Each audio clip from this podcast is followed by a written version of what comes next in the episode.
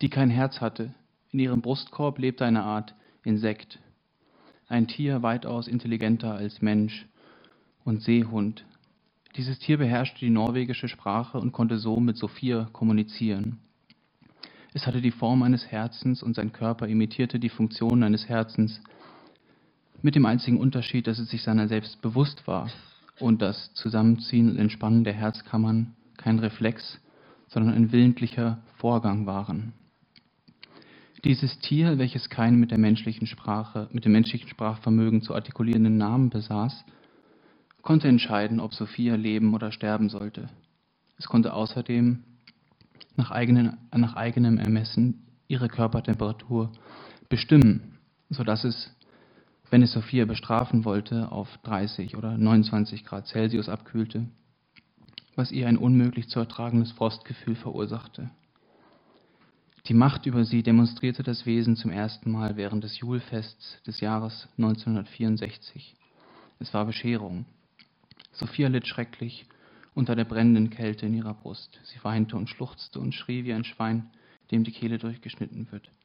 Tränen liefen ihren Sturzbächen über die Wange. Sie sabberte und röchelte mit weit aufgerissenen, vor Qual geweiteten Augen. Sie hatte die Kontrolle verloren. Sie hatte Angst, verrückt zu werden. Sie hielt dem Schmerz nicht stand. Sie warf sich auf den Boden und strampelte mit ihren Beinen und ihren Armen. Ihre Lippen liefen blau an. Sie verfluchte diesen Tag, sie hasste diesen Tag und den Peiniger in ihrem Brustkorb. Sie wusste nicht, womit sie dieses Leid verdient hatte. In diesem Moment ihres zwölften Lebensjahres hatte sie zum ersten Mal das ungeheure Verlangen, tot zu sein. Sie konnte sich nicht erklären, sie kreischte, wie kalt ihr sei, nur immer wieder diese paar Worte. Der Rotz hat ihr ganzes Gesicht verschmiert. Ihre Verwandten deckten sie fest ein und kochten Tee und versuchten, sie irgendwie warm zu halten. Und gerade als der Hausarzt in die sehr warme Stube kam, stieg die Temperatur des Wesens, das anstatt von Sophias Herz in ihrem Brustkorb lebte, wieder an. Der Hausarzt konnte nichts feststellen, bekam einen Grog und ein paar Plätzchen angeboten, die er aber dankend ablehnte, um möglichst schnell zu seiner eigenen Familie zurückzukehren, und verließ das Hause Hirsch.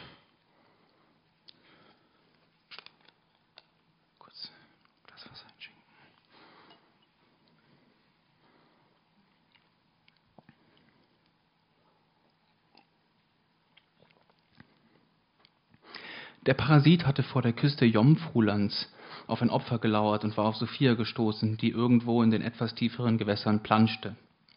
Sie hatte bloß einen kleinen Stich gespürt und dachte, dass ein Fisch sie vielleicht gebissen oder ein kleiner Stein sie beim durch die Wellen verursachten Umherwirbeln getroffen habe oder dass es vielleicht ein kleiner Krebs gewesen wäre, der sich an sie gekniffen hätte. Aber als sie sich untersuchte, fand sie bloß ein winziges Loch unter der Achselhöhle, aus dem ein dünner Faden Blut rann. Innerhalb eines halben Jahres fraß sich das Tier seinen Weg zum Herzen und dann Stück für Stück Sophias Herz und wandelte seine Gestalt von einer Schnecken- oder Wattwurm ähnlichen zu der eines Herzens. Sophia war da gerade acht. Wie sollte sie ahnen, dass dieses Empfinden von Schmerz, Unwohlsein oder Kribbeln keine normalen Gefühle des Wachsens und Älterwerdens waren? Außer einem gelegentlichen Ziehen, das sie und ihre Eltern aber auf eine Lungenschwäche zurückführten, änderte sich in ihrem Leben nichts. Sie ging weiterhin zur Schule, verliebte sich selten und entwickelte ein Interesse für professionelles Feldhockey.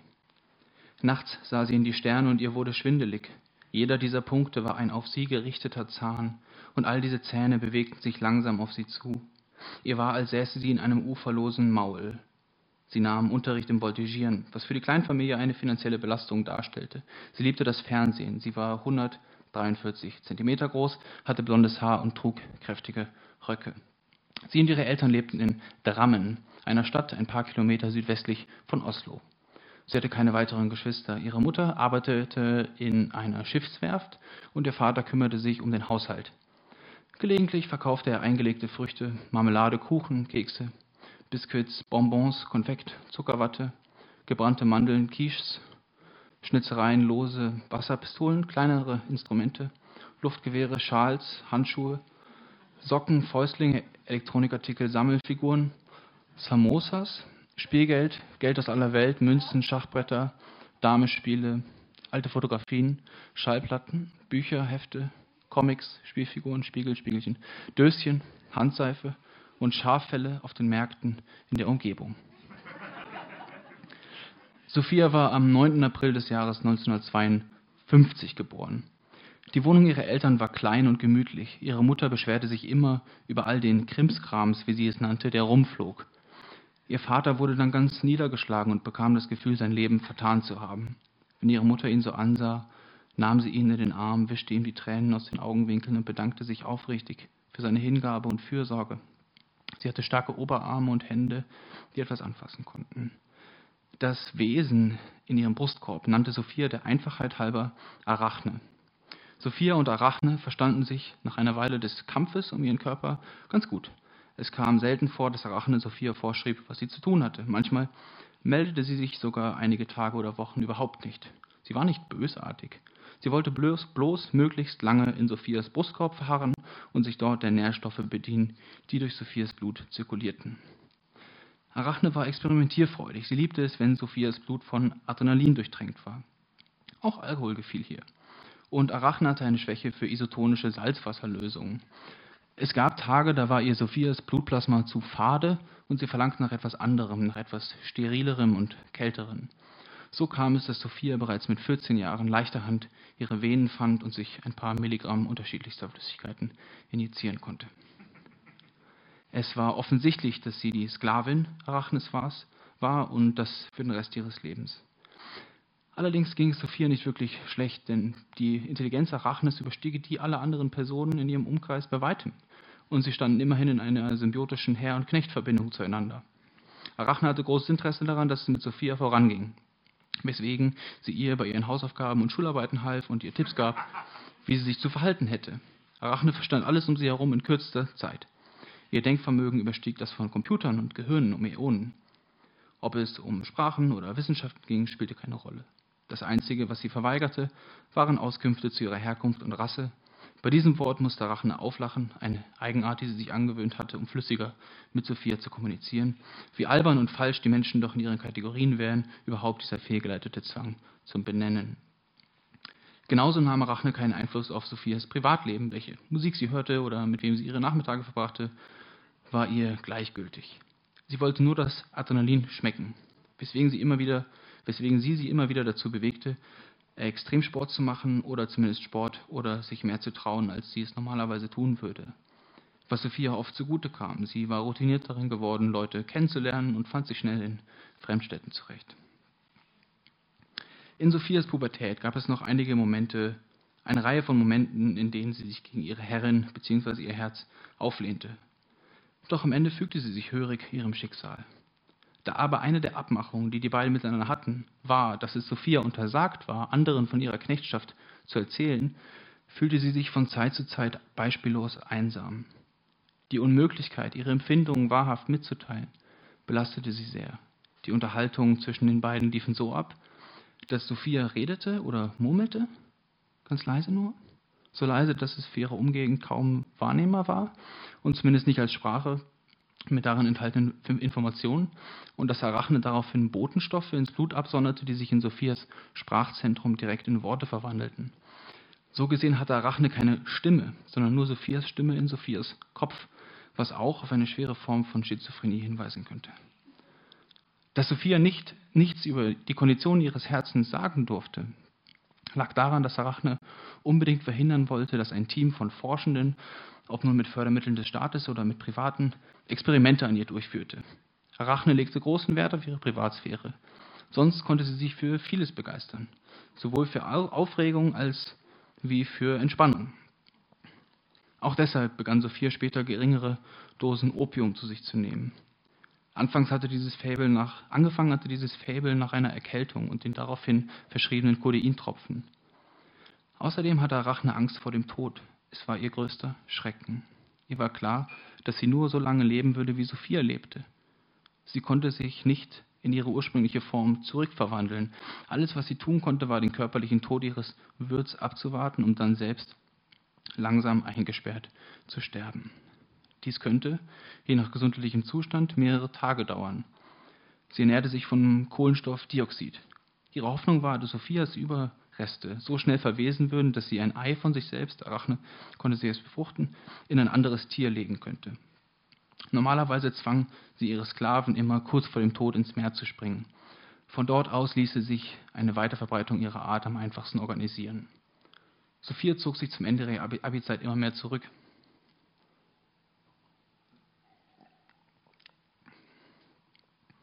Das fanden nicht nur ihre Eltern, sondern auch ihre Lehrer. Ihre Noten blieben konstant. Sie ging auf ein Handelsgymnasium und war normal, beliebt. Sie war nicht wirklich schön oder entsprach der Mode. Natürlich war sie schön, jeder ist schön, wie er oder sie ist. Sophia hatte damit begonnen, sich selbst Verletzungen zuzufügen. Einmal im Sportunterricht dachte eine ihrer Mitschülerinnen, den Anblick eines Bügeleisens knapp unter ihrem BH ausmachen zu können. Die Mitschülerin hatte sowas vorher noch nie gesehen, aber in dem Moment, da sie es sah, die tiefroten Umrisse, die auch der Anblick eines Segelschiffs vom Grund eines Sees aus hätten sein können, blieben ihr keine Zweifel. Die Umkleideräume der Sporthalle waren türkis gekachelt. Aber gemeldet hat sie ihre Beobachtungen nie, auch später nicht. Sophia schnitt sich in die Innenseiten ihrer Fingergelenke, sodass die Wunden und kleinen weißen Striche, die vielleicht einmal Narben werden würden, kaum auffielen zwischen den Falten. Genauso schnitt sie sich entlang ihrer Armbeugen. Dazu verwendete sie ein Messer aus Eisen mit einer kurzen Klinge, die ihr Vater zum Ausnehmen von Fisch angeschafft hatte. Diese Klinge war bereits etwas angerostet, aber so konnte sie mit einem Schleifstein oder der Unterseite einer Keramiktasse leichter aufgerichtet werden. Arachne verspürte dabei keinen Schmerz, sondern Aufregung. Sie beglückte der Anstieg des Cortisons, Adrenalins, Noradrenalins, was ein Adrenalinderivat ist, und einiger immunologischer Stoffe wie Substanz P. Histamine wirbelten an roten und weißen Blutkörperchen durch sie hindurch. Sie ahnte, wie die Ausschüttung von Bradykinin und Sorotinin die Bildung von Stickstoffmonoxid vorrufen und sich die beschädigten Blutgefäße weiten würden. Sie genoss die Ekstase und den biomechanischen Trubel und pumpte und pumpte und pumpte. Sie nahm die Selbstverstümmelung als gemeinsame Momente der Ausgelassenheit wahr, wobei Sophias Sensorik ungleich gröber war und nicht als wirkliche Todessehnsucht der damals 17- oder 18-Jährigen. Arachne fühlte die Euphorie und Asozialität und sonst nichts. Auch Piercings und Ohrringe liebte sie, vor allem das Stechen lassen. Während der Russfeier trug Sophia wie ihre Mitschülerinnen und Mitschüler eine blaue Latzhose und machte ziemlich einen drauf.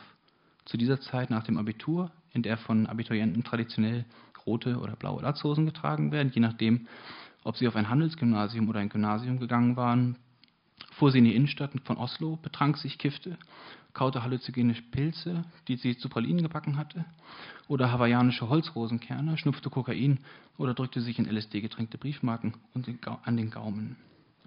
Einmal spritzte sie sich eine Mischung aus Koks und einem vernünftigen Heroin in eine Vene an ihrem rechten Fußgelenk und lag für mehr als drei Stunden unbemerkt im Schlosspark, bevor sie zurück auf den Karl Johann ging, der die zentrale Einkaufs- und Flaniermeile Oslos ist, um sich nach Jungs umzusehen.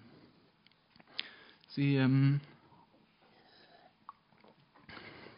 sie kam sich irgendwie Banane vor oder wie ein Expressionist oder ein Nihilist oder eine Mischung aus allen dreien. Über den Expressionismus und das Norwegen der Jahrhundertwende hatte sie gerade eine ihrer Abi-Klausuren geschrieben. Sie fand es sonderbar, wie wenig an Aktualität alle lebensverneinenden Ideologien verloren hatten, wohingegen alles Mitmenschliche und Dezentralisierende ihr auffallend verkrampft vorkam. Sie musste an Munk denken und im Speziellen an seine Schwester Johanne Sophie, die mit 15 Jahren an Tuberkulose starb und im Bild Der Zicke Barn von 1886 auf eine trauernde Frau blickt. Vielleicht handelt es sich bei dieser Frau um Inga Munk und es ist sogar ziemlich wahrscheinlich. Johannes Blick ist traurig oder über den Punkt der Trauer hinaus. Ihr Blick hat das Gefühl der Trauer transzendiert. Doch nicht zu etwas Göttlichem, sondern zu etwas Menschlicherem, als es Menschen sein können. Sie schaut aus, als säße sie in einer Falle aus Glas, als sei sie gefangen zwischen ihrer Krankheit und dem Sterben. Zwei durchsichtigen, unzerstörbaren Fenstern. Nichts würde sie jemals retten können, als wisse sie, dass ihr kurzes Leben bald ein Ende haben wird. Munk zumindest wusste es und verzweifelte an diesem Bild. Immer wieder hatte er es übermalt und neue Schichten aufgetragen, bis kaum mehr etwas zu erkennen war, bis alles verdeckt war von seinen Versuchen, seine Schwester vor dem Sterben zu bewahren. Er wollte ihr das Leben schenken. Für einen Moment dachte er, dass er, so er, denn, so er es denn vermöchte, sie glücklich zu zeichnen, ihr mehr Farbe ins Gesicht zu geben, sie befreien könnte. Er schlug mit, einem, mit seinen Pinseln und Spachteln tiefe Furchen in die Leinwand, aber außer weiterer schwarzer Farbe ließ sich nichts hinzufügen. Er konnte sie nicht vor dem Tod bewahren und schlimmer noch, verewigte sie in ihrem Schmerz. Dieses Bild hatte Sophia imponiert, sie hatte es in der Nationalgalerie gesehen und auch wenn sie Munk sonst eher dümmlich fand, damit begonnen, sich mit dem jungen Mädchen zu identifizieren. Sie hatte das Gefühl zu wissen, wie es ihr ging, und andersherum. Sie hatte begonnen, mit dem Bild zu reden und von Johanne Sophie Munk zu träumen. Sie bezeichnete, sie beichtete ihr all ihre Leiden. Sie wollte auch an ihrer Stelle sitzen, wie es Inge auf, sie wollte auch an ihrer Seite sitzen, wie es Inge auf dem Bild tat. Sie wollte von ihr in den Arm genommen werden und verstanden. Sie wollte mit ihr verschwinden. Und doch konnte sie Munks Wut nachvollziehen, den Blick des Malers und die Hiebe und die Schläge. Dass sie nun da war und doch weg, ein stummes, blasses Wesen seiner Handfertigkeit und eine tote Schwester. Natürlich musste Sophia dabei an Jesus Christus, den Erlöser, denken. Dass sie ihre Kunstklausur vergeigte, lag auch daran, dass Arachne nichts von Kunst verstand und ihr nicht helfen konnte. Arachne machte sich über Kunst nur lustig und bezeichnete sie als größtes Versagen der Evolution und dass die Menschen ein friedliches und glückliches Leben führen könnten, so sie denn nicht andauernd Wert auf künstlerischen Ausdruck legen würden. Für Arachne waren alle Künstler Ungeheuer, die sich von der Wirklichkeit ernährten und sie vergifteten. Auf jeden Fall musste Sophia an diesem Nachmittag an das Bild denken – und an die Expressionisten und an Hans Jäger, an den sie sich eigentlich nur erinnern konnte, weil, er seinen Namen, weil sie seinen Namen merkwürdig fand. Auf dem Karl Johann sprach sie unter einem Vorwand ein junger Herr an, der sich als Gero Benge vorstellte und sagte, dass er letztes Jahr Abitur gemacht hatte in Trondheim und dass er ihr weiterhin viel Spaß wünschen würde und dass es sein Plan wäre, eine Ausbildung zum Puppenspieler an, einer alten, an einem alten Theater für Puppenspiel zu machen. Dort würde eine Koryphäe des Puppenspiels ihre eigenen Puppen bauen und zauberhafte Abendvorstellungen geben. Auf die Frage, was ihn am Puppenspiel reizte, vor allem wenn man es mit dem normalen Theater vergleiche, antwortete er, dass das daran läge, dass er sein Gesicht nicht besonders mochte, es aber trotzdem genoss, im Zentrum oder zumindest der Peripherie der Aufmerksamkeit zu stehen. Sophia verstand vollkommen. Auch sie mochte ihr Gesicht nicht. Es sei auch nicht so schön, bestätigte Gero. Aber das mache nichts. Schönheit. Was sei das schon? fragte er. Und ob sie glaube, dass das Wort schön eher vom Scheinen oder vom Schauen komme. Und ob sie sich bewusst wäre, wie viel eine Antwort auf diese Frage über sie aussagen würde.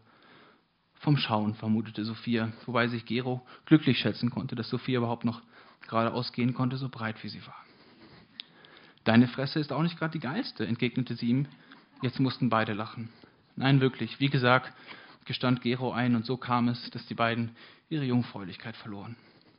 Sie mieteten sich ein Hotelzimmer und hatten die ganze Nacht und den Morgen über Sex. Sehr zum Vergnügen von Arachne im Übrigen. Sie hatte sofort ein neues Hobby gefunden.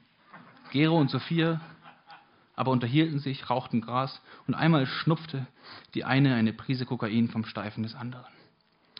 Die Rustfeier war der bisherige Höhepunkt in Sophias Leben und Gero störten die Brandmale und Narben auf ihrem Körper nicht im geringsten. Sie trafen sich in den darauffolgenden Tagen mehrmals. Sie vertrauten sich Geheimnisse an. Sie probierten den anderen mit kleinen Aufmerksamkeit wie Eiscreme oder Nudeln zu überraschen und verloren keine Zeit damit, schüchtern zu sein. An einem Mittwoch bekam Gero die Nachricht, dass er den Ausbildungsplatz nicht bekam. Es erwies sich, dass die Koryphäe schlechte Erfahrungen mit männlichen Schülern gemacht hatte und ihr Handwerk bloß noch an Frauen weitergab. Und so musste er zurück nach Trondheim. Dort kam er erstmal bei einem Freund unter. Zum Abschied mieteten sich die beiden eine Woche in ihrem Stammhotel ein. Die Highlights waren ein Gespräch über die Sinnlosigkeit von Couscous, eine Theorie zur Lösung des Nord-Süd-Gefälles mit besonderem Augenmerk auf die Antillenproblematik und ein erster Versuch, miteinander Analverkehr zu haben, wobei Sophia einen so heftigen Lachenfall bekam, dass Gero kurz dachte, er wäre im Himmel. Als Gero weg war, forderte Rachen von ihr von nun an andauernd mit Männern zu schlafen. Doch Sophia wollte ihrer ersten Liebe treu bleiben. Das verärgerte Arachne immens und als Entschädigung musste Sophia sich wieder verletzen. Sie nahm sich das Fischmesser von ihrem Vater und schnitt sich langsam das rechte Augenlid in zwei.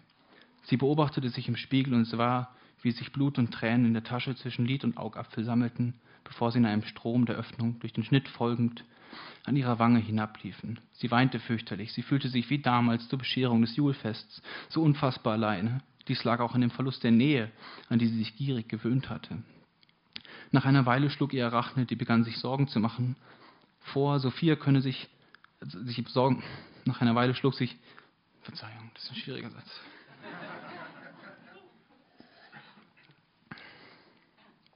Nach einer, Weile, nach einer Weile schlug ihr Arachne, die begann sich Sorgen zu machen, Sophia könnte sich das Leben nehmen, vor, nach Trondheim zu ziehen, um dort zu studieren.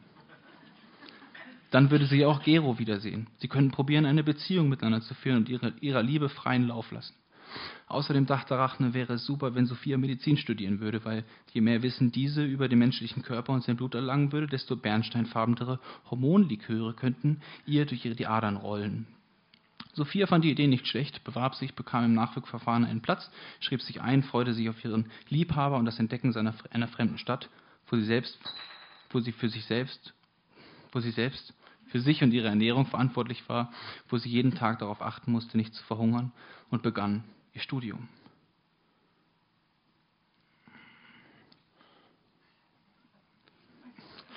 Der Auszug aus ihrer Heimatstadt fiel ihr leicht. Auch ihre Eltern waren cool damit.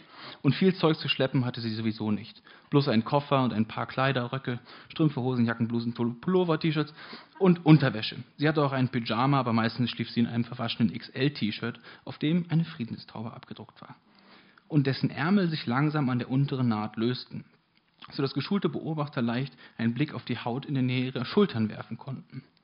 In einem Rucksack, auf dem Mexiko 1968 stand, transportierte sie drei sich bedingende Bücher, ein Zirkel, ein Lineal aus Messing, mehrere Notizblöcke, eine Flasche Wasser in einer alten Wasserflasche, Haargummis, das Fischmesser mit der Eisenklinge, sieben geschmierte Brot, ein Sack Pfeffer, ein Apfel, ein Bild von sich und ihrer Familie vor einem wilden Apfelbaum im Spätherz. Der Rahmen des Bildes war aus Zink. Eine Ampulle isotonische Salzwasserlösung, eine Spritze mit fünf Einweg-Hohlnadeln und Zahnputzzeug. Ihr Vater hatte ihr einen Beutel mit dem schönsten Krimskrams zusammengesammelt. Doch diesen hatte sie in der Eile neben der Eingangstür vergessen. Sie fragte nie wieder danach, und als sie zum Julfest das erste Mal nach Hause kam, wurde kein Wort darüber verloren. In Trondheim angekommen, machten Gero und sein Mitbewohner Mike eine kleine Party für sie. Und solange wie sie noch kein eigenes Zimmer hatte, konnte sie bei ihnen wohnen. Es kamen sechs ihrer Freunde. Die Bude war gemütlich. Mike hatte einen Haufen polnischer Filmposter in alle Zimmer gehängt und besaß einen türkischen Samovar. War, er war schon viel rumgekommen in seinem Leben und erzählte von fremden Kulturen. Nur in der Fremde fand er, konnte er selbst, konnte er er selbst sein. Nur in der Fremde fand er, konnte er all seine Leidenschaften ausleben und schämte sich nicht für seine Neugier. Und nur in seinem Sein als neugieriger Mensch fühlte er sich lebendig oder so. In diesen ersten Wochen verbrachten sie fast die ganze Zeit miteinander. Sie tranken Aquavit mit Schwarztee und einem Schuss gezuckerter Kondensmilch. Oder zogen gemeinsam um die Häuser, um sich für unzurechnungsfähig zu erklären. Sie machten Klingelstreiche, sprangen ins Meer oder in die Teiche. Sie steckten Böller in Briefkästen. Sie beobachteten die Fichten im Wind, die in Zeitraffer abgespielten Aufnahmen von wachsendem Schimmel glichen. Sie liefen in Begleitung von einem Rudel zahmer Hunde durch das kniehohe Gras und strichen ihnen mit den Handflächen über die Mähnen. An ihnen vorbei detonierten die Blüten und Rispen des Dickichts. Dünne Vögel begleiteten ihr Gelächter mit Geschrei. Wenn Trondheim etwas auf sich hielt, der kaufte Snus nicht in den vorgefertigten Portionskissen, sondern lose als Lössnus. Bemerkungen über die Erhabenheit oder Unergründlichkeit der Ozeane waren nur, Ozeane waren nur in Stunden tiefster Finsternis erwünscht und außerdem galt es als verpönt, sich mit der Geschichte des Nationalsozialismus auseinanderzusetzen oder mit deutscher Prosa der Gegenwart zu hofieren. Sophia und Mike verstanden sich zu Anfang nicht, aber nach einer Weile ging es. Vor allem, dass Sophia immer das billigste aller möglichen Olivenöle kaufte, verärgerte Mike. Er fand das kindisch. Sophia hatte von diesen Dingen keine Ahnung. Sie hatte aufgehört, harte Drogen zu nehmen. Nur noch ganz selten zog sie eine Prise Kokain. In diesem Sinne war sie genau wie alle anderen auch. In den Stunden zu zweit liebkoste Gero ihren Körper und bewunderte die Raffinesse ihrer vernarbten Hautoberfläche. Sophia blieb nichts anderes übrig, als ihn abgöttisch zu lieben. Vielen Dank.